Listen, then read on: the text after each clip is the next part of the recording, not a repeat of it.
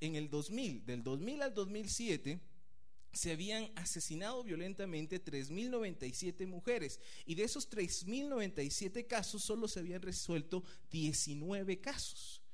Y para darles una sorpresa, estaba buscando estadísticas actuales de cómo está la situación en Guatemala y adivinen qué, no están dando estadísticas. Dicen que la cosa va bien, dicen que estamos saliendo, pero nadie da respuestas, ni la policía, ni el Ministerio Público, ni la Corte Suprema de Justicia. En la prensa se estaba, eh, hace unos días salía que de los casos que se están llevando a juicio, una mínima parte están siendo resueltos. Y esto unido, si usted se habrá dado cuenta, el petróleo está subiendo. Y esto ha traído también una serie de consecuencias. Los precios están aumentando. Lo que antes nos valía un quetzal ahora nos cuesta dos, tres, hasta cinco quetzales. Y esto, pues a muchas personas, personas que tienen mucho dinero, no les afecta. Está afectando a países de una economía más pobre y a personas de bajos recursos. Se están pasando ya en algunos países crisis alimentaria. No hay alimentos se están viendo varias opciones, están intentando hacer varias cosas para poder proveer de alimentos a estos países, pero hasta el momento no hay una solución específica. Y en algunos en algún tiempo, en algunos años, muy probablemente esto venga a afectarnos a nosotros también. En el mundo entero, nosotros podemos ver que hay cosas que se están estremeciendo. Y vamos al otro lado, la naturaleza terremotos, huracanes, tsunamis, maremotos. Y todo esto, hermanos, estamos viéndolo alrededor del mundo. Yo no sé si usted sabía todas estas cosas. Yo me sorprendí porque no tenía idea de lo que estaba pasando. Y sabe que muchas veces nosotros nos encerramos en nuestro pequeño mundo. Que mi familia esté bien, que yo esté bien. Claro, a veces estamos enfermos, tenemos una necesidad y obviamente pedimos al Señor, pero ahora nosotros tenemos que reflexionar no solamente tenemos que velar por nosotros mismos, en nuestro tiempo, actualmente, muchas personas están pasando momentos difíciles. Este es un tiempo muy especial. Si usted se recordará, en la antigüedad, siglos pasados, no se miraba lo que ahora se ve. Tenemos grupos, tenemos ministerios, tenemos un avivamiento, tenemos el Espíritu Santo, vemos milagros, vemos un montón de cosas. Que bueno, el Señor está orando. Pero déjeme decirle algo. Solamente el 30% de la población mundial es cristiana. No le estoy diciendo católica, le estoy diciendo cristiana, que creen en Cristo. Y nosotros, hermanos, en nuestro país, en nuestra situación, en nuestras circunstancias, en nuestros pueblos, Vemos que las personas sí están pasando momentos difíciles, pero no nos imaginamos la magnitud que esto tiene para nosotros y para el mundo entero. Hermanos, lo que está pasando al otro lado del mundo viene a afectarnos a nosotros también. No podemos desentendernos, no podemos decir que eso no nos importa, porque el Señor nos ha llamado a que nosotros como intercesores estemos pendientes de todos nuestros hermanos, que amemos a todo el mundo. El llamado para nosotros, hermanos, es fuerte. Y yo les diría, si nosotros lo vemos a un nivel humano, buscando una solución, no la hay. No la hay. Por más que un líder, una persona venga a intentar guiarnos, a intentar eh, poder salir adelante, hermanos, ¿qué persona va a poder contra todo esto? Con las personas que tienen el virus del SIDA. Si en este momento se inventara una cura, pues qué bueno, ¿verdad? Si en este momento se le una vacuna, diríamos gloria a Dios por esos 33 millones de personas que están enfermos, qué bueno, ¿verdad? Que se les dé y que se curen. Pero también lanzaría como un doble sentido. Sería, hagamos fiesta, hagamos parranda. Muchos se detienen ahora en este libertinaje, no solamente en la sexualidad, drogas y en muchos otros vicios, por el temor a contraer SIDA. Y todo esto, hermano, aunque encontremos una cura, una vacuna que pueda aliviar el dolor o sanar a las personas, no se ha encontrado una cura a la crisis social. ¿Por qué se, se, está haciendo tan grande esta epidemia? Ya no es epidemia, es pandemia. Esto que está pasando alrededor del mundo por el libertinaje que estamos viendo en nuestras vidas. Ahora, todo esto, hermanos, Es de verdad, de verdad les digo, para mí me estremeció y me sorprendió, porque yo no me lo imaginaba. Y si nosotros vemos aquí, en nuestros propios pueblos, lugares donde no había violencia, no había delincuencia, no habían asesinatos, no habían robos, y ahora se están viendo, están empezando a surgir. Hermano, el llamado para nosotros es fuerte. Yo quisiera que en verdad nosotros no esperemos hasta que nos toque algo de esto a nosotros. No esperemos hasta que nosotros estemos viviendo esa misma necesidad.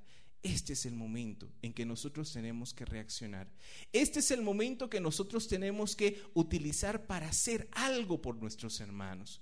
Si nosotros hermanos en este momento estuviéramos pasando un momento de guerra, un momento de dificultad o una enfermedad, una epidemia que estuviera acabando con la vida de nuestros familiares, hermanos, ahí estaríamos, hincaditos eh, delante del Santísimo, orando.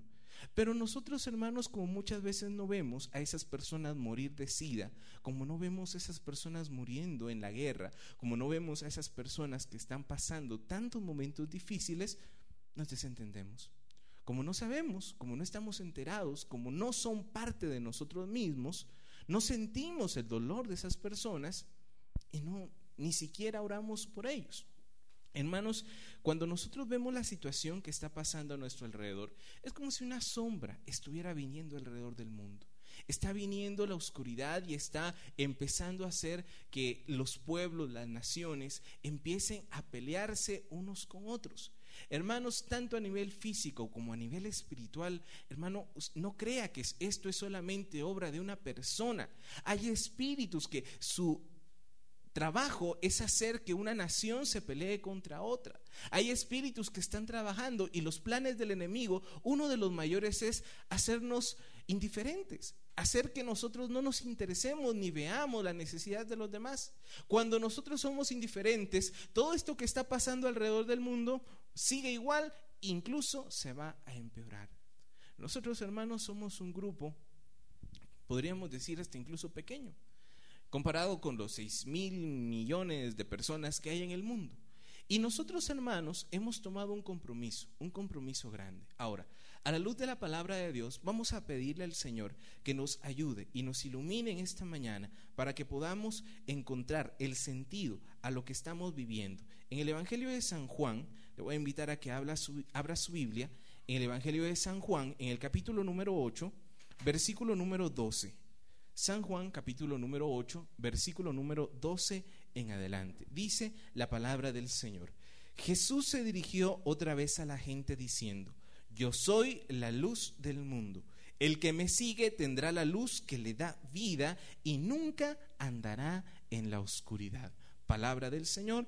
Gloria y honor a ti, Señor Jesús. ¿Cómo dice Jesús? Yo soy, yo soy la luz del mundo. Hermano, haga el experimento. Cuando sea de noche y usted entre a su cuarto y esté todo oscuro, las tinieblas están envolviendo todo el lugar. Pero si usted viene y enciende un fósforo, enciende una vela o prende la luz eléctrica, ¿qué pasa? La oscuridad se va. La oscuridad, hermanos, es la ausencia de luz. Y la oscuridad que estamos viendo en el mundo entero es ausencia de luz. Falta la luz de Cristo. Jesús dice, yo soy la luz del mundo. El que anda en la luz, hermanos, nunca andará en la oscuridad. Y vemos personas que andan en la oscuridad, que viven en la oscuridad. ¿Qué es lo que necesitan? La luz de Cristo. Esa luz, hermanos, es la que tiene que venir al mundo entero. Y cuando la oscuridad se hace presente, hermanos, es porque la luz está haciendo falta.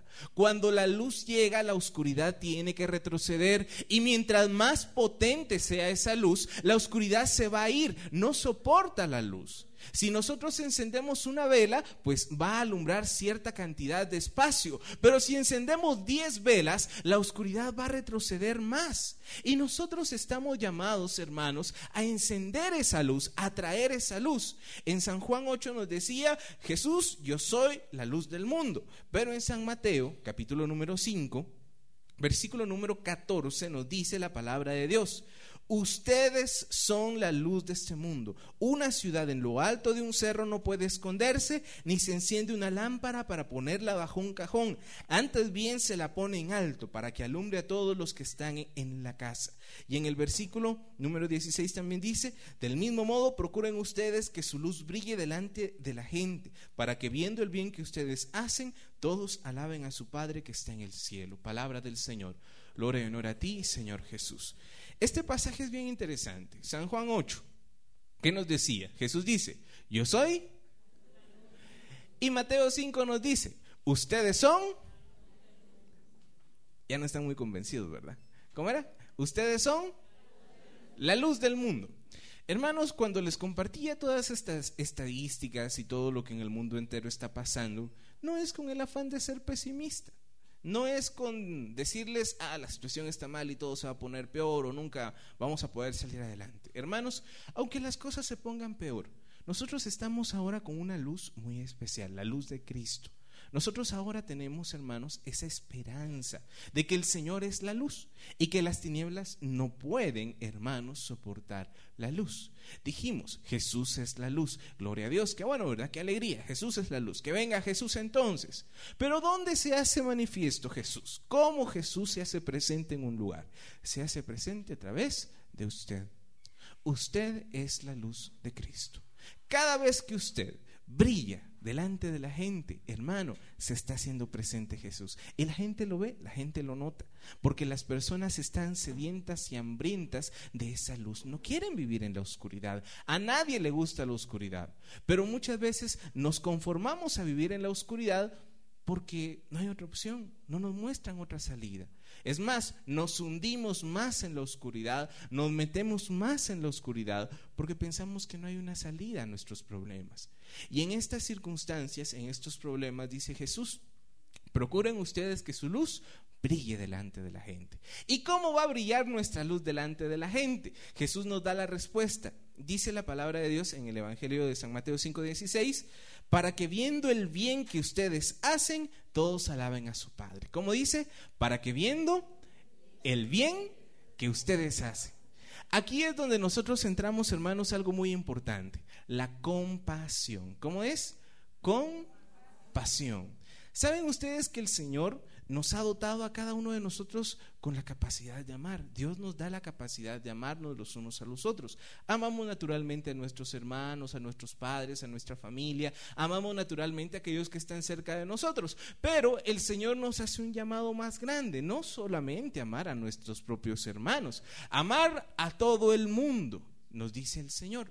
Y en este problema que estamos viviendo ahora, en estas circunstancias, Jesús nos dice, que nuestra luz debe de brillar. ¿Y cómo debe de brillar? Haciendo el bien. Hay una diferencia, hermanos, entre lástima y compasión. Yo les puedo decir, incluso hasta traerles fotografías y gráficas de cómo está la situación en el mundo entero. Niños muriendo de sida, niños que están peleando en las guerras en África y en otros países, los toman como soldados. Y todo esto, hermanos, les aseguro que nos estremecería, nos haría hasta incluso derramar lágrimas. Y eso, podríamos decir, llegaría hasta un nivel de lástima, decir, ay, pobrecitos, ay, miren esto, cómo están pasando, qué están viviendo. Y qué bueno, ¿verdad? Que tengamos todavía el corazón abierto a sentir dolor. Pero, hermano, más que lástima es compasión. La compasión, hermano, es un amor activo, un amor que hace, un amor que entrega, un amor que da. No que se queda ahí con los brazos cruzados, ay, pobrecito, ¿verdad? ¿Cómo está de mal? ¿O cómo está el mundo? Y nosotros, hermanos, estamos llamados a ser compasivos. Estamos llamados a hacer algo por nuestros hermanos. En la situación que nos encontramos, hermanos, no es para quedarnos dormidos las tinieblas siguen avanzando. Y si no nos paramos, hermanos, a detener esas tinieblas, muy pronto nos van a alcanzar. En este momento no estamos viviendo una guerra, aunque saben ustedes que expertos estaban diciendo cuando leía acerca de toda la violencia que estaba pasando en Guatemala, que es casi como si estuviera viviendo una guerra aquí en Guatemala, por tantas muertes, por tantos asesinatos, por tanta violencia que hay en, en nuestro país. Es casi como que si estuviéramos en guerra. Y hermano, todo esto que estamos pasando es la tiniebla que sigue, que sigue y que sigue avanzando. El asunto, hermanos, es qué estamos haciendo. no qué estamos sintiendo, qué estamos haciendo. En algún momento nosotros sentimos el llamado de orar, de estar cerca del Señor. En algún momento nosotros decidimos entregarle nuestra vida a Dios. Ese sentimiento tan fuerte en nuestro corazón, gloria a Dios, qué bueno. Pero ¿qué pasa cuando ese sentimiento se empieza a caer? ¿Qué pasa cuando nosotros dejamos de sentir? ¿Qué pasa cuando nosotros quizás ya no sentimos el mismo entusiasmo de antes? Vamos al ministerio y decimos, ah, vino el hermano Alejandro otra vez, ¿verdad? Ay, ¿para qué viene otra vez el hermano, verdad? O cuando llegamos al ministerio y decimos, no, hoy no vino, no vinieron los, los servidores, entonces ¿para qué vine yo? O cuando llegamos al ministerio y encontramos que no vino el misionero, entonces no vino el misionero, no viene nadie, porque si no viene el misionero, los que están aquí no predican bien. En ese momento, hermanos, estamos perdiéndole el sentido al llamado que nosotros estamos pasando, al llamado que nosotros recibimos como intercesores. Las tinieblas, hermanos, tienen que retroceder. Y van a retroceder cuando la luz de Cristo brille. ¿Y dónde tiene que brillar? A ver, dígale al hermano que tiene la pared. Hermano, la luz de Cristo tiene que brillar en usted, pero convénzalo. A ver, hermano, la luz de Cristo tiene que brillar en usted.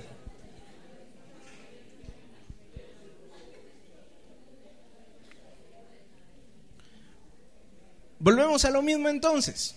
¿Hay o no hay solución? ¿Se puede hacer algo o no se puede hacer algo? ¿Ustedes qué opinan? Sí se puede. Nuestra esperanza, hermanos, no está en una persona. Por más que un presidente venga y en cuatro años prometa cambiar el país, hermanos, no se puede. ¿Cómo vamos a cambiar a 10, 10, millones de personas en cuatro años? No se puede. Necesitamos, hermanos, poner nuestra fe más alto, nuestra mirada más en alto nuestra mirada en el Señor. Por eso, vamos a ver, en el Antiguo Testamento hay un pasaje que yo estoy seguro, completamente seguro, usted muchas veces lo ha escuchado, Ezequiel capítulo 22, versículos del 29 al 30. Ezequiel capítulo 22, versículos del 29 al 30, dice la palabra de Dios. La gente del pueblo se dedica a la violencia y al robo, explotan al pobre y al necesitado y cometen violencias e injusticia con los extranjeros. Yo he buscado entre esa gente a alguien que haga algo en favor y que interceda ante mí para que yo no los destruya, pero no lo he encontrado. Palabra de Dios. A ver, ¿quiénes ya habían escuchado esta cita bíblica antes? Que levanten la mano. Cuando yo entré al centro misionero y empecé a conocer la espiritualidad del centro misionero, esta fue una de las primeras citas bíblicas que me enseñaron. El mundo, hermanos, a como estaba en aquel momento, imagínense, Ezequiel, Antiguo Testamento, siglos antes de Cristo. Y la cosa, hermanos, no ha cambiado mucho. Ah, en este momento, incluso diríamos hasta peor que en aquel momento, se están viendo violencia, destrucción, muerte. Y en medio de todo esto, dice el Señor, he buscado a alguien que haga algo. ¿Qué dice el Señor? Que haga algo, que se mueva, que haga algo en favor de ellos y que interceda ante mí para que yo no los destruya. Pero lastimosamente dice el Señor, no lo he encontrado. Este pasaje, yo estoy seguro, muchas veces nosotros lo hemos escuchado. Y cada vez que nosotros volvemos a Él, pues encontramos ese llamado. Hermanos, el Señor no está esperando que venga un marciano a interceder por nosotros. Alguien que es puro, alguien que es santo, alguien que no tiene ningún pecado, alguien que quizás no tiene ningún problema y que por eso tiene que venir a interceder por nosotros. Sabe, a veces nosotros pensamos que no somos los indicados para interceder. Ah, caemos muchas veces en frialdad o hay algo en nuestro interior que no nos deja quizás soltar una culpabilidad, algo que no nos sentimos capaces, no nos sentimos seguros y pensamos, no, ese, ese compromiso de oración es alguien para alguien ya muy, muy santo, alguien para que ya tiene años de estar en la iglesia. Y nosotros, hermanos, Estamos en medio de este mundo, vivimos en medio de este mundo y el Señor en medio de este mundo está buscando a alguien que interceda. En el Antiguo Testamento vemos los grandes profetas, Ezequiel mismo, Daniel, que fueron intercesores, que clamaron y que obtuvieron del Señor grandes milagros, pero eran seres humanos, igual que cada uno de nosotros. Miren ustedes hasta qué punto llegó el amor de Dios que esta promesa tiene su cumplimiento, pero en Jesús, en Jesucristo. En Hebreos, en el capítulo número 4, perdón, Hebreos capítulo número 2, Versículo del 14 en adelante dice la palabra de Dios, Hebreos 2.14. Así como los hijos de una misma familia son de la misma carne y sangre, así también Jesús fue de carne y sangre humanas para derrotar con su muerte al que tenía poder para matar, es decir, al diablo. De esta manera ha dado libertad a todos los que por medio de la muerte viven como esclavos durante toda la vida. Y en el versículo número 18 dice, y como él mismo sufrió y, fue puesto a prueba, ahora puede ayudar a los que también son puestos a prueba. Palabra de Dios. ¿Qué decía Ezequiel? He buscado a alguien que interceda delante de mí y que haga algo. Y hermanos, en el Antiguo Testamento hubieron grandes santos, hubieron grandes profetas, grandes hombres de Dios, pero hermano, esta profecía tuvo su cumplimiento ya en Cristo Jesús. Él se hizo uno de nosotros. Imagínese usted a Dios en lo alto del cielo a la derecha del Padre, no hay, no hay dolor, no hay sufrimiento, no hay frío, no hay nada. Y en ese momento Él en la felicidad eterna, Conchita de Armida, en una revelación que tuvo, cuenta que ella vio la corte celestial y vio a dos padres que estaba triste, llamó a todos los de la corte celestial y les planteaba el caso. Amo a la humanidad, quisiera hacer algo por ellos, pero no sé cómo hacerlo. Y Jesucristo en este momento dice que se levanta y le dice al Padre, Padre, yo iré bajaré, viviré con ellos, moriré y así podremos restaurarlos a la dignidad que tenían antes. Y el Espíritu Santo salta en ese momento y le dice, yo te acompañaré con signos y señales y cuando tú regreses yo me quedaré con ellos. Esa fue la visión que tuvo Conchita de Armida cuando Jesucristo decidió venir aquí a la tierra. Dice en la carta a los hebreos que Él se hizo uno como nosotros la misma carne, la misma sangre. El hermano vivió como nosotros, sufrió hambre, sufrió frío, alguna vez se tuvo que haber enfermado, él tenía en algún momento que trabajar, tenía que hacer todo como nosotros lo hacemos. Él sufrió lo mismo que nosotros pasamos. Por eso esta profecía de Ezequiel se cumple en Jesús. Y más adelante, Hebreos capítulo 4, versículo 10, nos dice la palabra de Dios perdón, Hebreos 4, 14, 14 en adelante dice, Jesús, el Hijo de Dios, es nuestro gran sumo sacerdote que ha entrado en el cielo. Por eso debemos seguir firmes en la fe que profesamos. Por eso debemos seguir firmes en la pues nuestro sumo sacerdote puede compadecerse de nuestra debilidad, porque él también estuvo sometido a las mismas pruebas que nosotros, solo que él jamás pecó. Acerquémonos pues con confianza al trono de nuestro Dios amoroso, para que Él tenga misericordia de nosotros y en su bondad nos ayude en la hora de necesidad. Palabra de Dios. Hermano, esta es una invitación a la intercesión. Dice San Pablo, acerquémonos con confianza a nuestro Dios amoroso. Miren cuánta ternura expresa San Pablo en este pasaje. Nos presenta el sumo sacerdote. En el Antiguo Testamento, si usted se recordará, el sumo sacerdote era escogido dentro del pueblo de Israel y durante un año ejercía su ministerio. El sumo sacerdote era el encargado de presentar los sacrificios delante del Señor. Era el único que podía entrar al lugar santísimo. Era el único que podía pronunciar el nombre del Señor. Era el único que podía estar delante de Dios. Él tenía que permanecer purificado, él tenía que estar limpio, él tenía que bañarse, hacer ritos de purificación, utilizaba una vestimenta, el efod, utilizaba una vestidura que simbolizaba esa dignidad de, de el sumo sacerdote. Ahora, en Cristo Jesús, dice en la carta a los hebreos, encontramos nuestro gran sumo sacerdote. En Ezequiel decía, he buscado a alguien en medio de esa gente que interceda ante mí. ¿Saben quién es ese que intercede ante el Señor? Cristo Jesús. Él es nuestro sumo sacerdote. Ahora nosotros, ¿cuál es nuestro llamado? Acercarnos nosotros al sumo sacerdote y pedirle al sumo sacerdote que venga en nuestra ayuda. Por eso dice San Pablo, acerquémonos con confianza, para que en la hora de la prueba Él venga a ayudarnos. Hermanos, la misericordia de Dios está para cada uno de nosotros. Lo único que tenemos que hacer es ir y tomarla, recibir las bendiciones, recibir las bendiciones que el Señor tiene preparadas para nosotros en este día. Así que pidámosle al Señor que nos ayude a poder confiar en esa misericordia del Señor, en ese momento tan especial que nos vamos a presentar delante de Dios a nuestro sumo sacerdote. Amén. Le damos un aplauso al sumo sacerdote, que es el Señor. Gloria a Dios.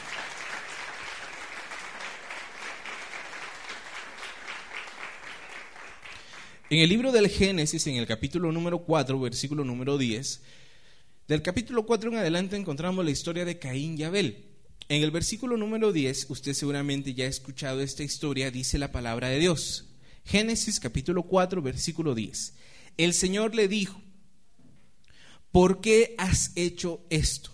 La sangre de tu hermano que has derramado en la tierra me pide a gritos que yo haga justicia. Palabra de Dios. En aquel momento, cuando Caín mata a Abel, la sangre que él derramó dice que llegaba a la presencia de Dios y clamaba a gritos que se hiciera justicia por uno que se había muerto. Ahora, ¿cuántos hermanos han sido asesinados? ¿Cuánta sangre ha sido derramada en nuestra tierra? En el Antiguo Testamento, cuando el pueblo de Israel se estableció en las tribus y cada uno en su territorio, el Señor dio normas específicas. Si era derramada la sangre de alguien. Si alguien era asesinado, tenía que ser castigado el responsable. Y si no era encontrado el responsable, tenían que hacer sacrificios para que no viniera la justicia de Dios sobre ese pueblo. Ahora nosotros, hermanos, como no vemos los castigos de Dios, como no hemos sido, no, no ha llovido fuego del cielo, como no, no nos han caído rayos, perdemos el sentido de esto. Para Sodoma y Gomorra, ¿qué fue lo que les pasó? Cayó fuego del cielo y los destruyó. ¿Cuántas veces, hermanos, cuántas ciudades ya hubieran sido destruidas si esta ley siguiera vigente? Hermanos, hace muchísimo tiempo que nuestro planeta ya hubiera sido extinguido. Pero ahora, hermanos, como muchas veces no vemos estas manifestaciones, pues nos quedamos igual, nos quedamos, ah, sí, pobrecitos, o, o qué malo que están haciendo, pero no estamos en verdad con dolor en nuestro corazón y mucho menos con ese compromiso verdadero. El Señor nos habla y en este pasaje, hermanos, esa sangre que había sido derramada, esa sangre de un justo, de un inocente, estaba clamando a gritos, a gritos que se hiciera justicia. En la Segunda Guerra Mundial, cuando los nazis mataron a nuestros hermanos judíos, mataron alrededor de 6 millones de personas, imagínese usted. Y ahora, hermanos, solo en abortos, han habido más de 25 millones de muertes, de asesinatos. Imagínese usted toda esa sangre derramada, cómo está llegando a la presencia de Dios. Y hermano, lo único que nos está protegiendo de la justicia de Dios es el sacrificio de Cristo es que Él como sumo sacerdote está delante del Padre orando, intercediendo por nosotros. Eso es lo único que nos ha salvado, hermanos. Y nosotros, hermanos, tenemos que aprovechar esto.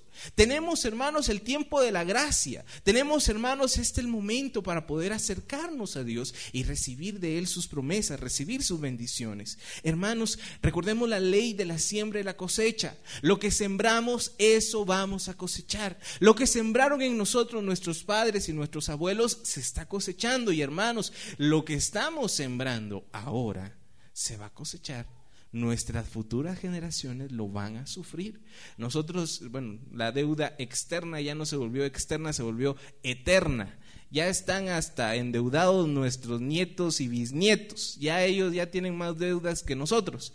Imagínese usted si eso es a nivel económico. Imagínese usted lo que está pasando a nivel espiritual.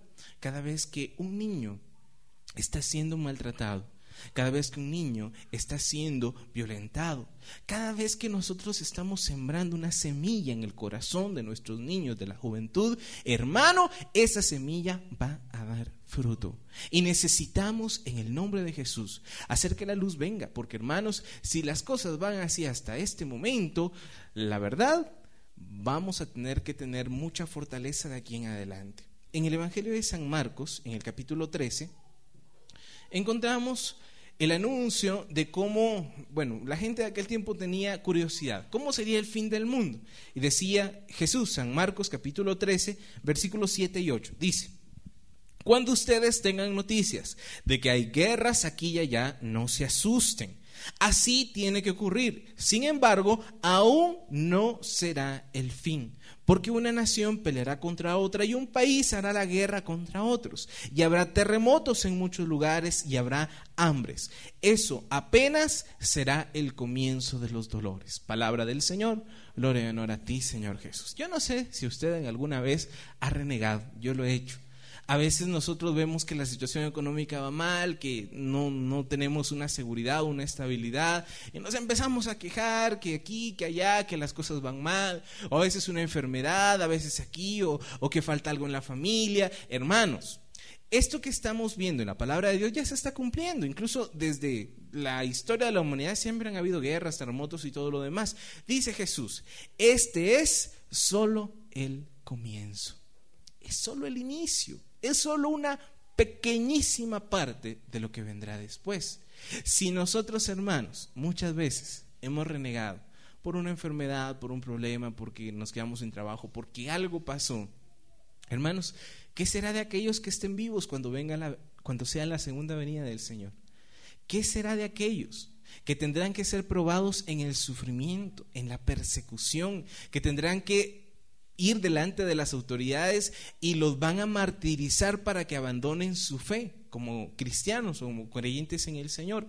Hermanos, si nosotros muchas veces nos desanimamos, dejamos de ir a la iglesia, dejamos de ir al ministerio, nos, nos apartamos de la iglesia por un sufrimiento que estamos pasando. Imagínese usted si en este momento viniera el ejército viniera alguien y nos apuntara con una pistola y nos dijera, si en este momento decís que amas al Señor, te meto un balazo, ¿qué haríamos nosotros? Estas pruebas que estamos pasando son solo el inicio. Y hermanos, necesitamos fortalecernos, porque la fe, hermanos, se prueba en el sufrimiento.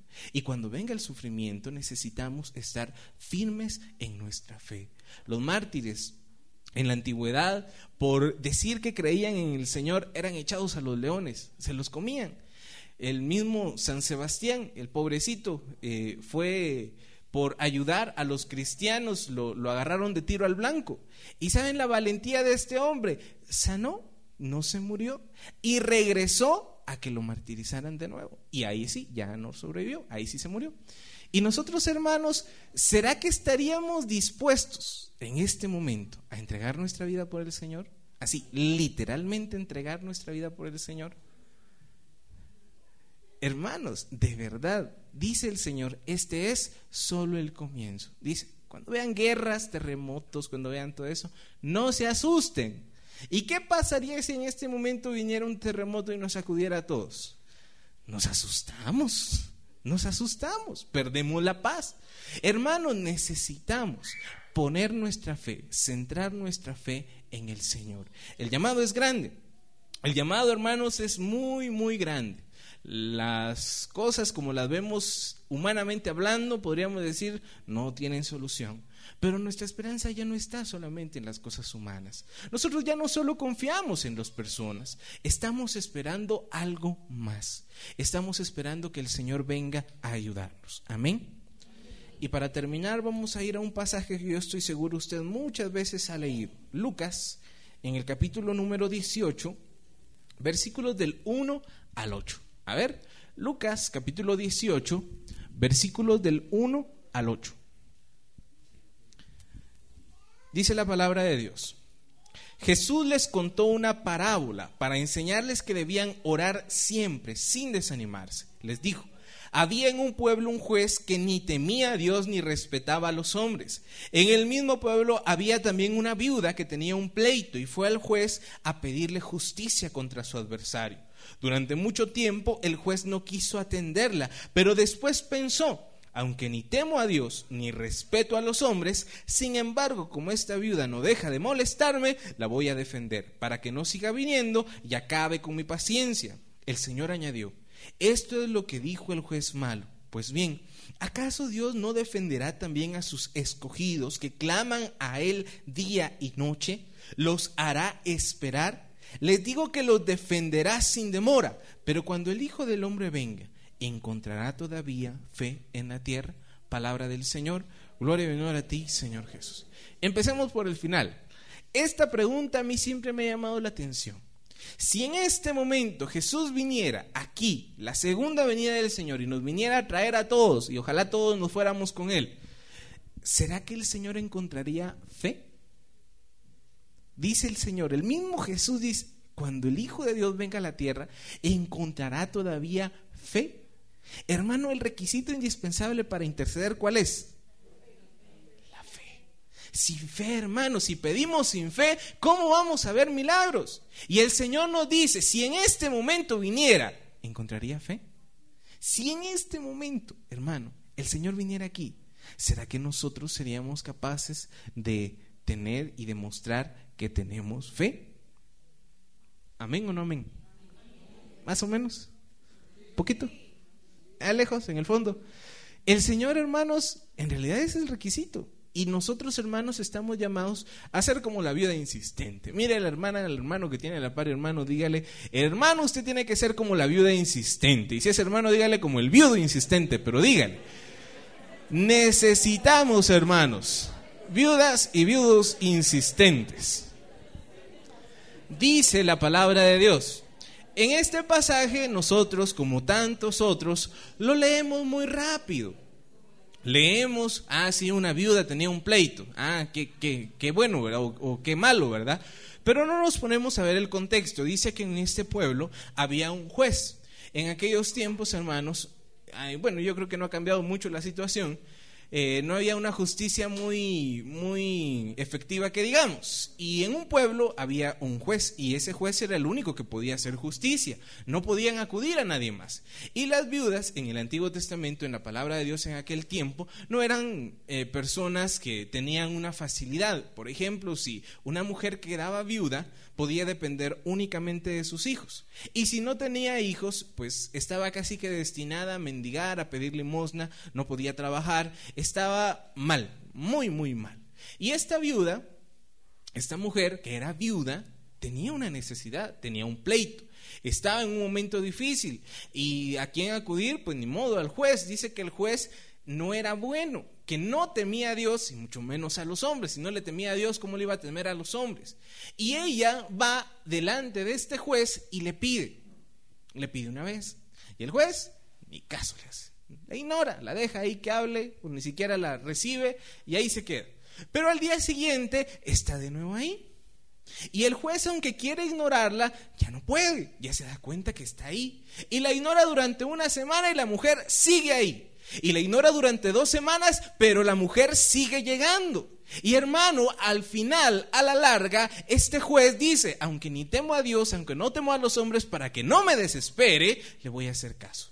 Hermanos, Jesús nos habla en este pasaje y nos dice, si este hombre, este juez malo, hizo eso, ¿cómo no nos va a ayudar el Señor? Pero hermanos, para creer esto necesitamos fe porque sin fe esto se queda en una promesa. Esto se queda en un bonito pasaje, se queda en una bonita historia. Pero dice el Señor, y es sorprendente, dice que cuando nosotros clamamos que no nos hará esperar, dice, pues bien, ¿acaso, ¿acaso Dios no defenderá también a sus escogidos que claman a Él día y noche? ¿Los hará esperar? Hermano, ¿usted qué cree? ¿Los hará esperar o no los hará esperar? Ay Dios, ya están durmiendo. ¿Los hará esperar o no los hará esperar? No los hará esperar. La pregunta, hermanos, para nosotros es, ¿será que nuestra intercesión está siendo efectiva de tal modo que vemos esta promesa cumplida? Necesitamos, hermano, verlas. Necesitamos verlas. Porque cuando empezamos a interceder y, bueno, vamos un, un año al ministerio, un año de estar orando, un año de estar clamando. Y en lugar de ver que las cosas van mejor, vemos que van peor. Y estamos orando por nuestra familia y las cosas van mal en nuestra familia. Y estamos orando por la paz y la paz parece que se está alejando. Y cuando empezamos a ver esto nos desanimamos. Pero miren que Jesús dice, ¿acaso Dios no defenderá a sus escogidos? Hermano, usted es un escogido del Señor. No todos podemos estar en un ministerio de intercesión, usted lo sabe. Nos lo enseñaron al inicio. No todos estamos llamados. incluso hay muchas personas que no están en un ministerio de intercesión. Y nosotros, hermanos, estar aquí es un privilegio, somos escogidos. Dios ha puesto un llamado en nuestro corazón. Y ese llamado, hermanos, tenemos que empezar a aplicarlo, porque Dios hace su parte, nos llama, pero el que tiene que dar la respuesta es uno. Y nosotros tenemos que hacer de nuestra parte. Y como dice el Señor, que están orando ante mí día y noche sin desanimarse, sin cansarse, que estamos orando, intercediendo, pidiendo, clamando, y a través de esa intercesión, hermanos, el Señor hace el milagro, pero el requisito indispensable es fe. Ya vimos las estadísticas al inicio. Hermanos, las cosas van mal. ¿Y para qué se los no les puedo decir que van bien? Van muy mal. Solo con el índice de infectados de SIDA, les digo, es increíble. De 8 millones a 1990, a 2007, 33 millones, les digo, es alarmante. Y si seguimos así, entre un tiempo, la cosa va a estar mucho peor. Y hermanos, a veces decimos, bueno, pobrecitos, ¿verdad? Pero no nos damos cuenta que se está acercando a nosotros. En América Latina hay más de 7 millones de infectados. Y necesitamos, hermanos, de verdad tomar conciencia de todo esto. A la larga, lo que les pase a ellos nos va a impactar y nos va también a dañar a nosotros. No estamos exentos al dolor y al sufrimiento humano. Dice, la iglesia nos enseña que cuando nosotros lleguemos a la presencia de Dios, habrá un juicio colectivo, el juicio de las naciones. Si usted se recuerda Mateo 25, cuando el Señor diga, vengan a mí, a la derecha, benditos de mi Padre, porque tuve hambre, me dieron de comer, tuve sed, me dieron de beber. Y a la izquierda, los que no recibieron la bendición, y dice, porque tuve hambre y no me dieron de comer, tuve sed y no me dieron de beber. Y nosotros, hermanos, no nos damos cuenta que tenemos una responsabilidad, tanto personal, sí, yo soy responsable de mí mismo y de mis acciones y tendré que un día pagar por esas, por esas acciones que yo he cometido. Pero también por esas acciones que yo estoy cometiendo, otra persona está siendo afectada. Por una persona, hermanos, que tenía odio y recor en su corazón, seis millones de judíos fueron asesinados. Por un solo hombre que tenía y sembró odio y discordia en todo su país, 6 millones de personas fueron asesinadas en la Segunda Guerra Mundial. Y hermanos, nosotros tenemos una responsabilidad personal, sí. Tenemos que cumplir y pagar por nuestros propios errores, sí. Pero también, hermano, lo que estamos haciendo hoy está afectando a nuestros hijos y a las personas que están cerca de nosotros. Siempre va a ser así. Es una cadena. Y si nosotros estamos haciendo en este momento el bien, pues gloria a Dios, estamos atrayendo esa luz. Pero si estamos haciendo el mal, hermano, estamos dejando que avance la oscuridad. No la estamos deteniendo. Necesitamos, hermanos, encender esa luz. Cuando encendamos esa luz, hermanos, la oscuridad no va a poder estar ahí. No puede haber oscuridad cuando una luz está encendida, porque el Señor es la luz y nosotros estamos llamados también a ser esa luz. Amén. ¿Cómo debemos interceder entonces? Con fe, muy bien. Nosotros hemos visto y estoy seguro que más de alguna ocasión en los ministerios les hemos compartido los 10 pasos para interceder. Hablando un poquito de lo que hemos hablado el día de hoy. Primero, debemos tomar las necesidades de nuestros hermanos como si fueran nuestras. Eso fue lo que hizo Jesús. Jesús no era el del problema, Jesús estaba bien, Jesús estaba a la derecha del Padre, pero cuando nos ve a nosotros que estamos necesitados, toma ese problema para sí mismo, se hace uno de nosotros y viene en nuestra ayuda. Lo mismo tenemos que hacer nosotros. Quizás nosotros en este momento no estamos en una guerra, pero por nuestros hermanos que sí lo están, debemos interceder, debemos tomar esas necesidades como las nuestras. Segundo, no debemos excusarnos en nuestras necesidades Dejemos de vernos a nosotros mismos. Hermano, le voy a hacer una pregunta. Cierre sus ojos. A ver, cierre sus ojos. Confía en el Señor. Si quiere, cuídese la billetera por si tiene miedo, ¿verdad? Pero cierre sus ojos. Ahora, le voy a hacer una pregunta. Aquel que esté pasando un problema, una enfermedad o una dificultad, levante la mano.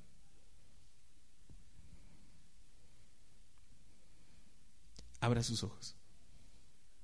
Porque baja la mano. Yo no dije que bajara la mano. ¿Será que solo usted está pasando un problema? ¿Será que solo usted está pasando una necesidad? ¿Será que eso es excusa para dejar de orar, para dejar de interceder? Hermano, el Señor nos decía en un mensaje a los misioneros en una oración de los siete pasos que el verdadero intercesor es aquel que deja de verse a sí mismo y mira la necesidad de sus hermanos. En la intercesión, hermanos, es básico, es una de las, bases fundamentales.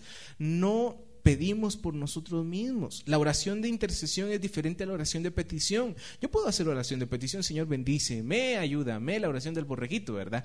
Señor, ayúdame, líbrame, pero ¿en qué momento estoy intercediendo? Cuando dejo de orar, de pedir para mí mismo y pido para mis hermanos. Que hay y siempre van a haber dificultades, hermano, no le voy a mentir. Aquel que le diga pare de sufrir, hermano, tenga cuidado porque en algún momento nos va a tocar. No podemos decir que no. En algún momento nos va a tocar, pero necesitamos, hermanos, darle sentido a ese sufrimiento. Y aún en medio del sufrimiento, hermanos, unir ese sufrimiento al sufrimiento de Cristo. No es excusa para que nosotros dejemos de orar, para que nosotros dejemos de pedir. Siguiente, debemos de ser persistentes. La viuda no solo fue una vez y le rogó y le rogó y le rogó. Y dijo, como fue una vez y le rogó, entonces, ay, no me hizo caso, entonces ya no vengo más. Todo lo contrario, fue un día y fue el siguiente día y fue el siguiente día hasta que le hizo caso. Y nosotros hermanos también no podemos dejar que las bendiciones se nos escapen por no ser persistentes, por no ser perseverantes. Debemos de combatir el desánimo, combatir el desaliento, aunque las cosas vayan mal, hermanos. La fe es la certeza de aquello que todavía no vemos. Y esa fe, hermanos, se tiene que empezar a poner en práctica en nuestra vida. Tenemos que confiar en el amor de Dios. Hermano, en eso se resume la fe. Confianza en el amor de Dios. Nosotros no es que hagamos los milagros. Nuestra fe, hermano, no depende de que yo sea bueno o sea malo. Mi fe depende de que confío en Dios, de que amo a Dios y que ese amor de Dios me da la confianza suficiente para ir delante de Él, pedirle y tener la certeza que Él me está dando lo que yo necesito. Amén. Y todo esto se resume en la pregunta que hacía Jesús. Cuando el Hijo del Hombre venga, ¿será que todavía encontrará fe? ¿Ustedes qué opinan? En este lugar, ¿hay fe o no hay fe? Bueno, pidámosle al Señor entonces que avive esa fe, que nuestro corazón avive y retome el compromiso. Hermanos, hay necesidad urgente, imperante, no sé cómo les digo, de verdad, las cosas van mal. El mundo entero se está estremeciendo. Estamos viendo cosas que no se miraron en los siglos anteriores. Este siglo de verdad ha sido uno de los peores en la historia de la humanidad. El siglo XX trajo enfermedades de transmisión sexual, el siglo XX trajo guerras sangrientas, el siglo XX trajo una indiferencia religiosa, algo tan desagradable, tan desordenado. Hermanos, que si estuviéramos en el tiempo de Sodoma y Gomorra, hace ratos que nos hubieran destruido.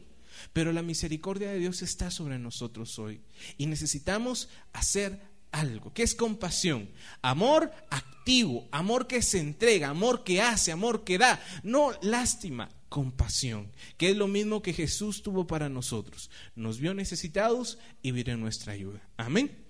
Vamos a ponernos de pie y le voy a pedir que se estire como si se acabara de levantar. A ver, ven Señor, haz tu casa Haz tu hogar, Señor, en mi corazón. Que así sea, así es. Amén. Contemplemos por un momento a Jesús. Te invito, hermano, ahí con tus ojos cerrados. Mira a Jesús delante de ti. Jesús como sumo sacerdote, Jesús resucitado. Míralo con sus vestiduras. Míralo con sus manos heridas, traspasadas Míralo con sus pies lastimados. Pero míralo glorioso, míralo glorificado, con sus brazos extendidos, orando sin cesar por la humanidad entera. Mira a Jesús que está delante del Padre. ¿Cómo te lo imaginas? ¿Cómo imaginas a Jesús? Imagina su rostro, imagina sus ojos, imagina todo su ser. Jesús, nuestro sumo sacerdote.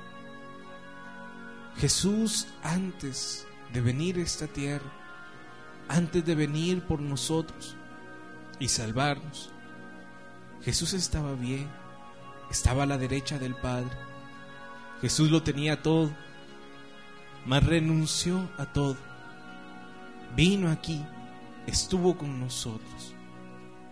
Y durante su vida trabajó haciendo el bien, como cada uno de nosotros con sus responsabilidades, haciendo lo que debía hacer, cuidando su familia, cuidando su hogar, trabajando.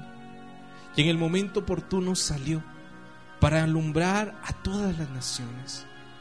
Él fue testigo fiel desde su infancia, creció en humildad, creció en amor, creció en fortaleza y durante su vida él dio testimonio de que servía y amaba a Dios en el silencio. Luego, a los 30, 30 años, salió y empezó a hacer luz y a hacer signos y prodigios. Hoy nosotros, Señor, estamos aquí en medio de quizás muchas situaciones. Y venimos, Señor, y queremos pedirte, queremos contemplar por un momento tu sacrificio, tu entrega. Jesús entregó por nosotros, se desgastó, hizo todo lo que pudo, iba de un lugar a otro, enseñó, formó a los apóstoles y nosotros hoy disfrutamos de esa bendición a través de la iglesia. Hoy estamos, Señor, porque tú nos has llamado.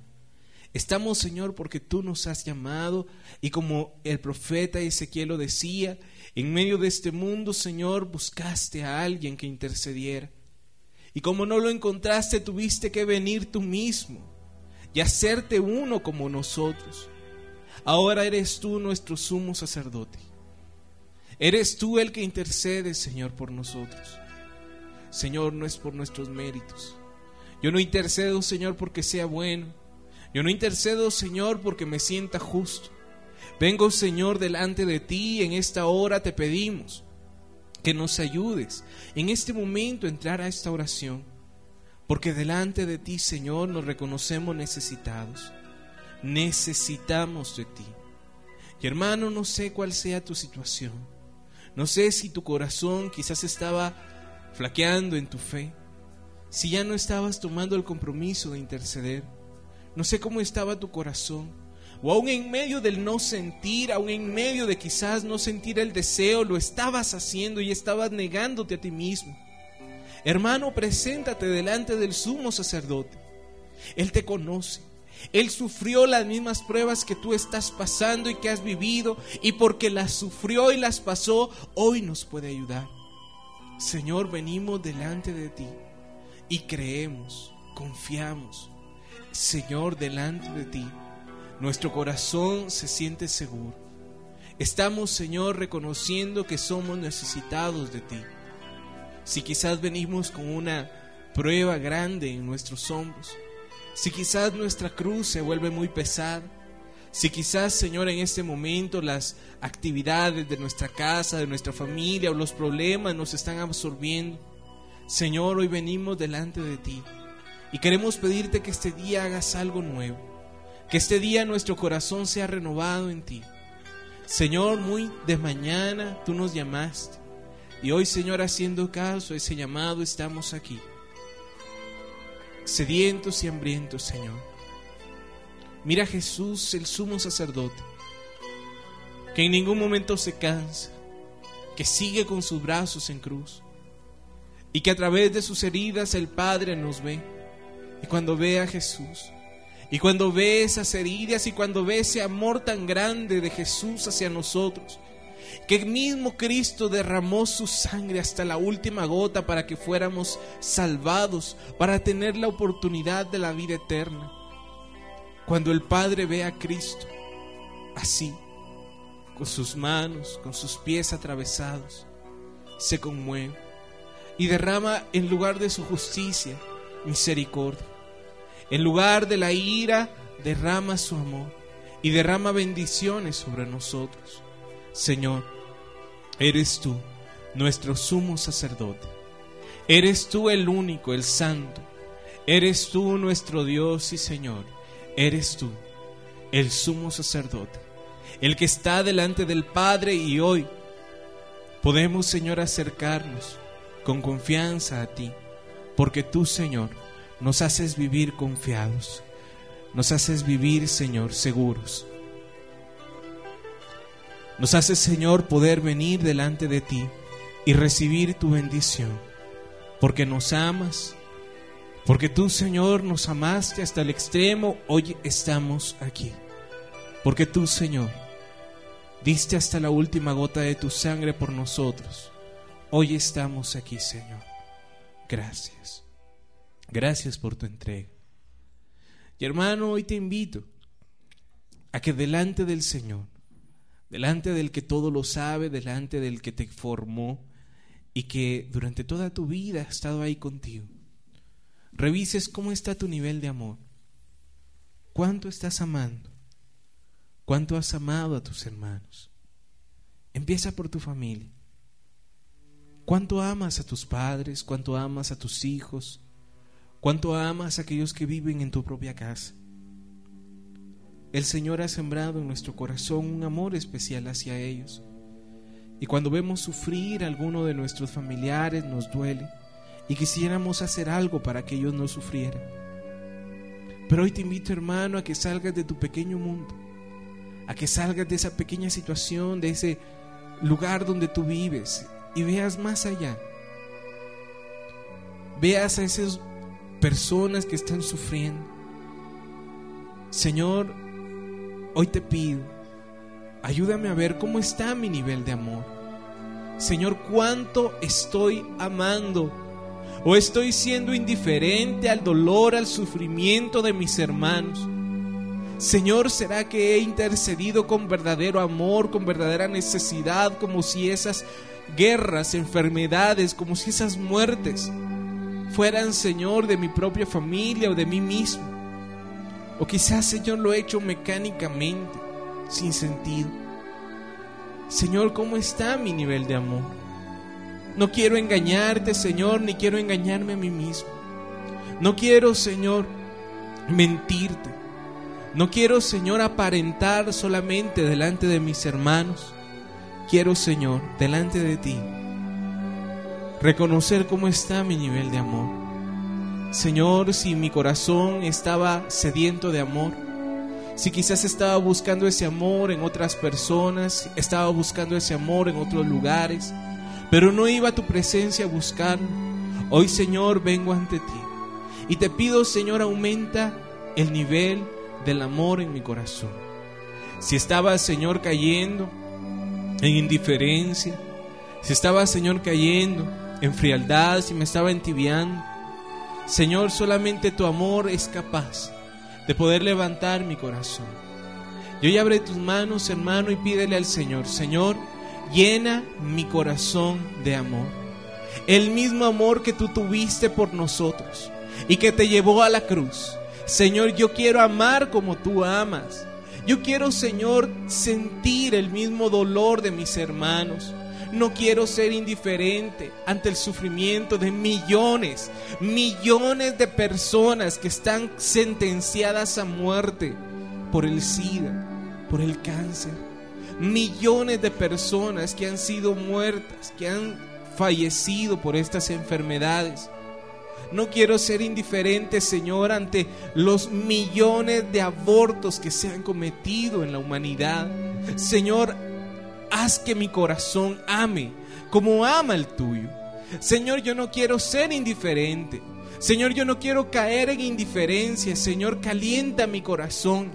Si mi corazón estaba frío, si mi corazón, Señor, se había vuelto duro como la piedra, Señor, hoy haz que mi corazón se haga de nuevo blando, sensible al dolor humano, sensible al dolor de mis hermanos, aquellos que viven cerca, aquellos que viven lejos, Señor, hoy me uno a su dolor. Y te pido, Señor, aumenta, aumenta, Señor, en mi corazón ese nivel de amor. No quiero ser indiferente. No quiero ser, Señor, solamente cuidar mis cosas o verme a mí mismo. Señor, quiero ver el dolor de mis hermanos, tomar sus necesidades como si fueran mías. Señor, mira mi corazón, te necesito. Llena mi corazón de amor. Suple, Señor, esa necesidad de amor que hay en nuestro corazón. Esa necesidad de amor que ningún hombre puede llenar, que ningún ser humano, Señor, puede llenar, que solamente tú, Señor, puedes llenar dentro de mí. Señor, llena mi corazón de amor. Quiero amar, pero amar desde tu corazón. Quiero amar, Señor, pero amar desde tu misericordia. Quiero, Señor, presentarme delante de ti y recibir tu bendición. Gracias, Señor. Y ahora cierra tu mano y llévala a tu corazón y créelo. Dios está llenando ese corazón de amor. Dios está cambiando ese corazón. Dios está sembrando en esta mañana una semilla de amor. Y esa semilla tiene que florecer y dar fruto. Pero esa semilla está siendo sembrada. Señor, llena mi corazón. Recibo, Señor, en mi corazón tu amor, tu misericordia. Soy lleno de tu amor, Señor. Soy lleno de tu amor. Gracias, Señor, por ese amor. Por ese amor, Señor, que nos está envolviendo, abrazando y llenando. Gracias, Señor, en el nombre de Jesús.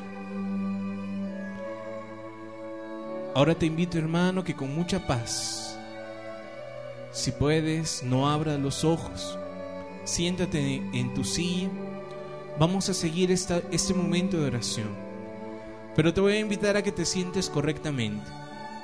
Por favor, pon tus pies firmemente en el suelo, tu espalda lo más recta posible, pegada al respaldo de la silla. Tus manos caen sobre tus piernas.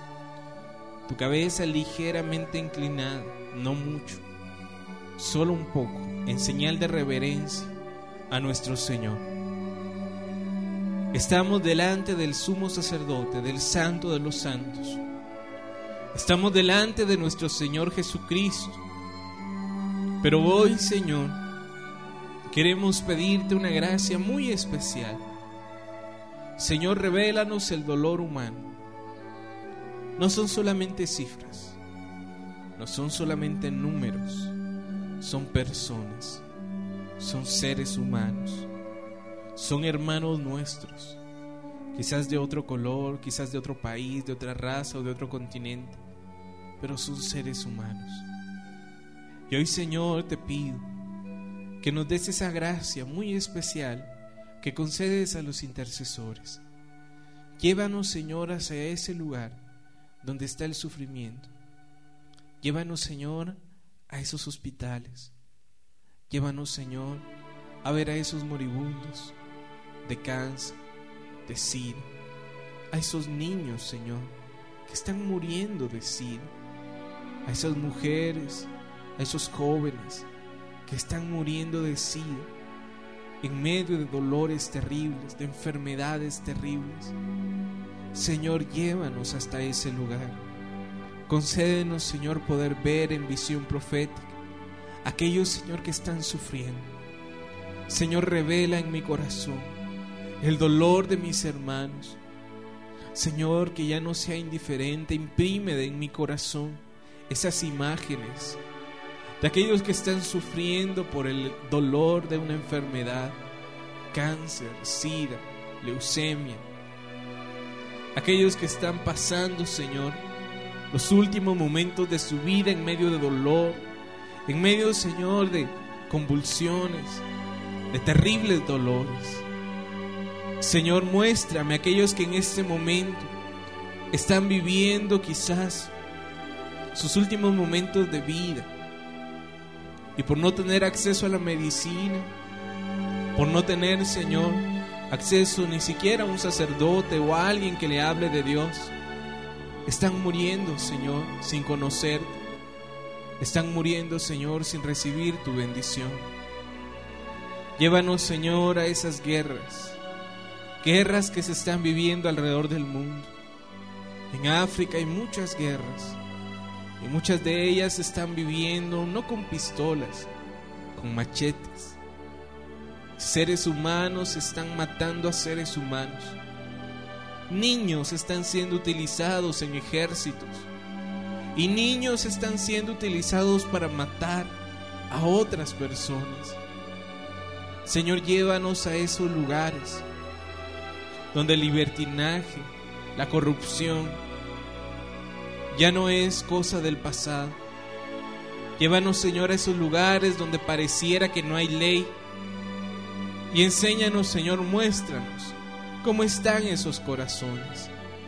Aunque en apariencia parecen felices, aunque en apariencia, Señor, están bien o no tienen sufrimiento, su corazón está vacío. Están buscando llenar ese vacío de su corazón y no han encontrado una salida. Señor, muéstranos aquellos que en este momento están pasando el dolor de la pérdida de un ser querido, a esos 12 millones de niños en África que son huérfanos porque sus padres han muerto de sida. Muéstranos, Señor, aquellos niños que quizás en este momento están siendo abusados. Muéstranos el corazón, Señor, de sus niños que están siendo heridos, que están siendo lastimados, que su inocencia, Señor, está siendo herida y robada. Muéstranos, Señor, aquellos que quizás en este momento están siendo torturados, aquellos que en este momento, hombres y mujeres, que están siendo asesinados, niños. Señor, ¿cuántos niños están siendo asesinados aquí en Guatemala, Señor? ¿Cuántos niños han sido asesinados en represalias, en odio, en venganzas? Señor, cuánto dolor para una familia perder a un niño, un niño inocente. ¿Cuántos, Señor, están siendo extorsionados? Cuánto dolor al tener que dejar sus casas, cuánto dolor, Señor, al dejar aquello que han, por lo que han luchado durante tanto tiempo.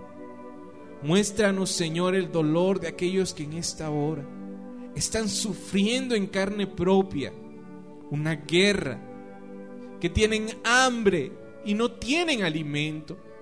Señor, muéstranos aquellos que en esta hora no tienen un techo, no tienen una casa. Muéstranos, Señor, aquellos que están pasando una dificultad. Señor, deja en nuestro corazón esa imagen. Muéstranos, Señor, el dolor de nuestros hermanos. Muéstranos, Señor, cuánto dolor hay alrededor del mundo. Muéstranos, Señor, aquellos que están pasando un momento difícil. Y hermano, abre tu corazón. Son tus hermanos. Aunque no conozcas sus nombres, aunque nunca hayas hablado con ellos, son tus hermanos. Ellos también sienten como tú. Ellos también tienen hambre como tú. Ellos también son hijos de Dios. Somos hermanos en Cristo. Ellos son seres humanos y merecen la misma dignidad que muchas veces nosotros peleamos. Ellos tienen el mismo derecho al alimento, a la medicina y a conocer a Dios como nosotros lo tenemos. Señor, al ver el dolor de mis hermanos, reconozco, Señor, la necesidad que hay alrededor del mundo. Y yo sé, Señor, que no puedo ser indiferente ante aquello, Señor, que estoy viendo, ante aquello que estoy pasando, ante aquello, Señor, que mis hermanos están viviendo, Señor, no quiero ser indiferente. No quiero ser indiferente, Señor, al sufrimiento, al dolor de aquellos que están pasando, Señor, momentos difíciles. Por eso, Señor, vengo a ti. Y hoy te pido, hermano, que en el nombre de Jesús, dejes que Él ponga en tu corazón este llamado. Te pido que abras tu corazón a la voz de Dios. Te pido hermano que dejes que Él venga a tocar tu corazón. Como lo decía Ezequiel, el Señor está buscando a alguien que esté disponible. Alguien que quiera hacer algo, no solo que tenga lástima, alguien que se mueva en compasión, en amor y que por amor sea capaz de llegar y de hacer. Alguien. Dios está buscando alguien que esté disponible para ayudar, para bendecir.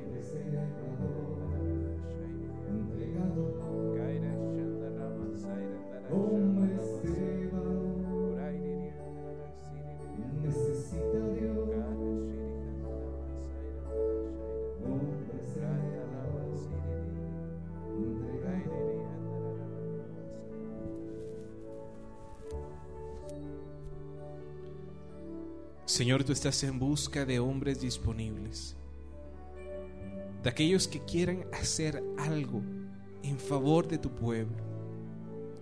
Y Señor, a muchos de los que estamos aquí, quizás tenemos años de estar intercediendo, quizás tenemos años de pertenecer a uno de estos ministerios, quizás Señor, nosotros hemos visto los milagros. Y hoy Señor que nos permite reunirnos, queremos asumir ese reto. Hermano, es un reto grande, es un reto inmenso, pero el Señor es el que te llama y Él es el que te respalda. No vamos por nuestra cuenta, solo somos transmisores de una luz que se nos fue encomendada. Tenemos que irradiar esa luz, tenemos que llevar esa luz. Cristo es la luz. Y hoy nosotros, Señor, Queremos ser aquellos que están disponibles, que hoy, Señor, se entreguen, que hoy escuchan tu llamado, que hoy escuchan, Señor, tu voz, que hoy escuchan, Señor, tu voz que nos llama.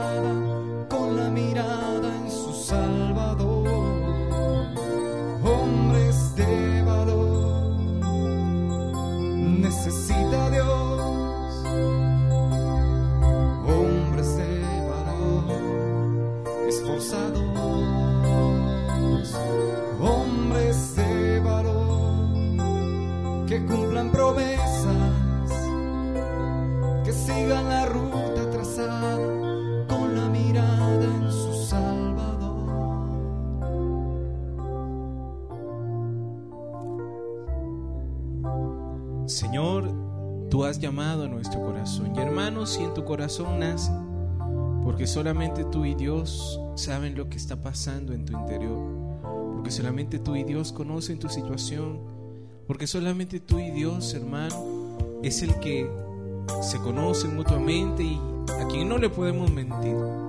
Hoy te invito a que renueves el compromiso que un día hiciste de interceder. Si tú lo quieres, si tú así lo has pensado, Hoy te invito a que le digas de nuevo sí y que asumas ese reto que el Señor hoy presenta delante de nosotros. Señor, yo quiero tomar de nuevo ese compromiso. Yo quiero, Señor, ser ese intercesor, ser aquel que se ponga delante entre los hombres y tú, aquel Señor que te lleve las almas, aunque humanamente, Señor, no puedo hacer mucho, aunque no tengo el recurso para poder llegar y ayudar y brindar, Señor, aquello que necesitan. Señor, recibe. Mira, Señor, la oración de cada uno de tus hijos. Y ayúdanos, Señor, a ser verdaderos intercesores. Gracias, Señor, por el llamado. Gracias, Señor, porque somos escogidos, privilegiados. Gracias, Señor, porque estás derramando sobre nosotros una unción especial por ser tus intercesores, por ser, Señor, tus hijos. Gracias, Señor.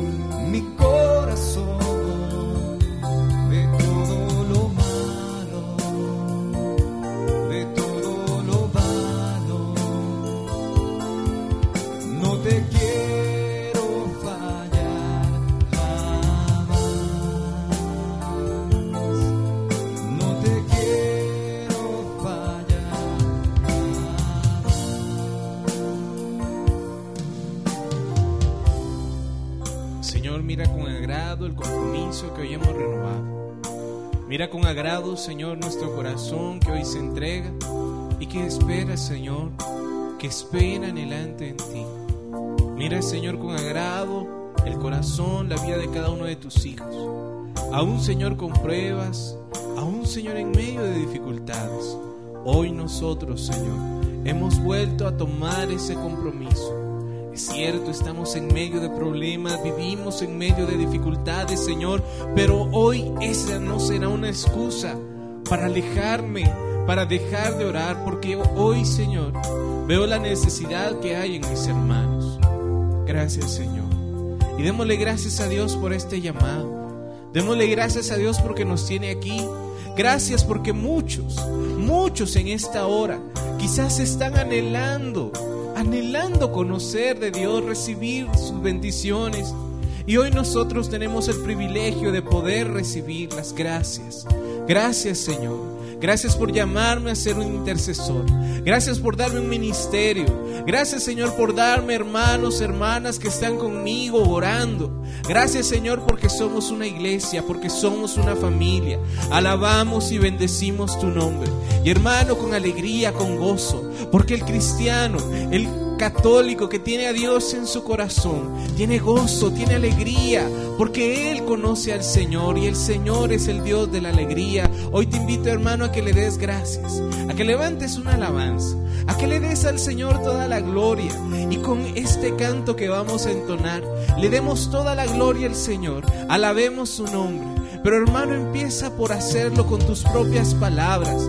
Dile al Señor cuánto le amas. Dale gracias por el llamado. Gracias por el tiempo que ha tenido quizás ahí en ese ministerio. Gracias por ese ministerio que te ha dado. Gracias Señor por los hermanos que me has encomendado. Gracias Señor. Maravilloso eres tú Señor. Maravilloso Señor.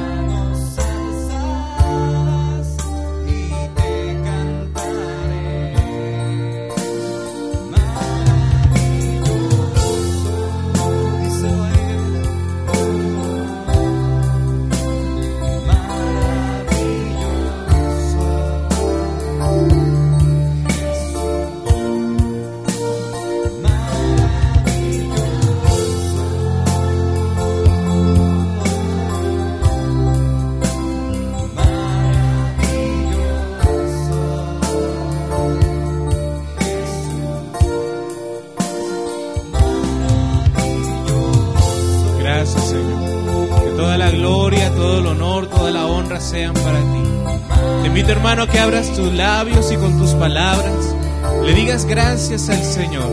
Le hagamos, Señor, una fiesta. Que hagamos en esta hora con agradecimiento, con gratitud. levantemos nuestra voz y le demos gracias, gracias, gracias Señor por todo lo que has hecho, porque nos has dado el don de la perseverancia, porque nos permite Señor estar aquí años tras años Señor. Muchos de los que estamos aquí Señor hemos renovado este compromiso y hoy Señor lo volvemos a tomar. Gracias Señor.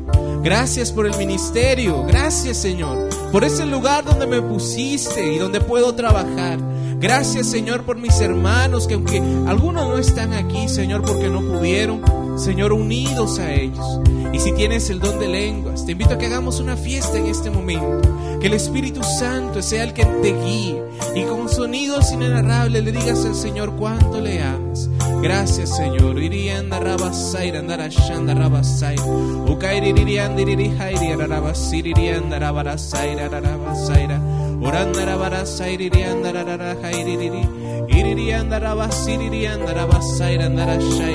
Irianda rabasaira, andara shanda rabasaira. Ukairi irianda iriri hairi, arabasirianda rabarasaira, arabasaira. Oranda rabarasaira, irianda rarara hairi, iriri. Iririanda rabasirianda rabasaira, andara shaira. Orara rabasirianda rabara hairi, irianda rarara.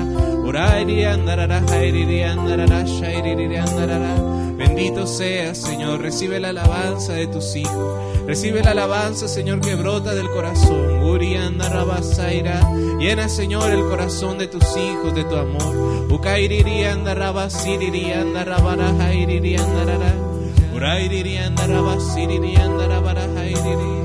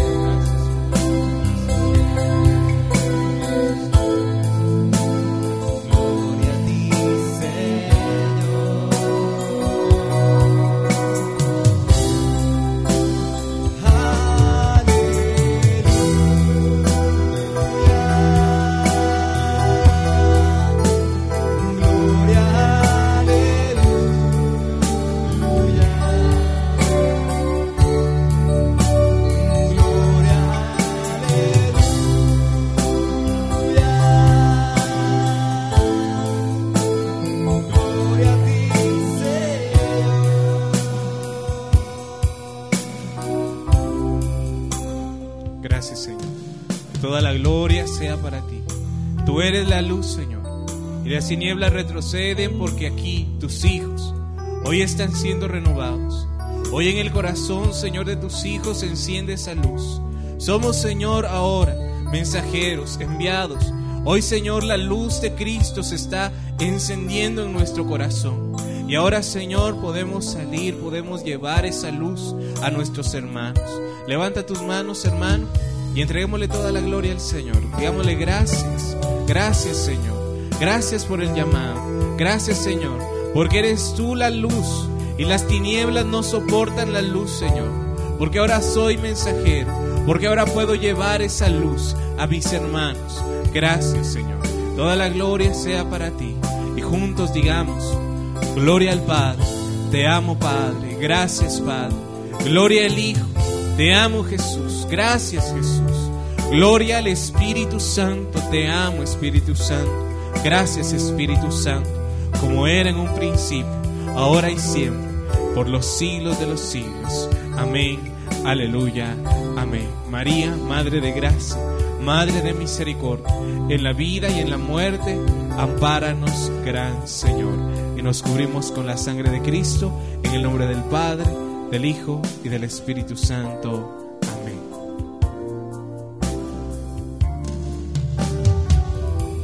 Le damos un fuerte aplauso al Señor.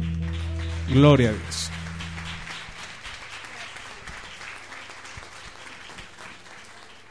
Gloria a Dios, amados hermanos, una experiencia inolvidable para nuestras vidas. Amén. Esos momentos tan especiales en que Dios nos permite dialogar con Él, en donde podemos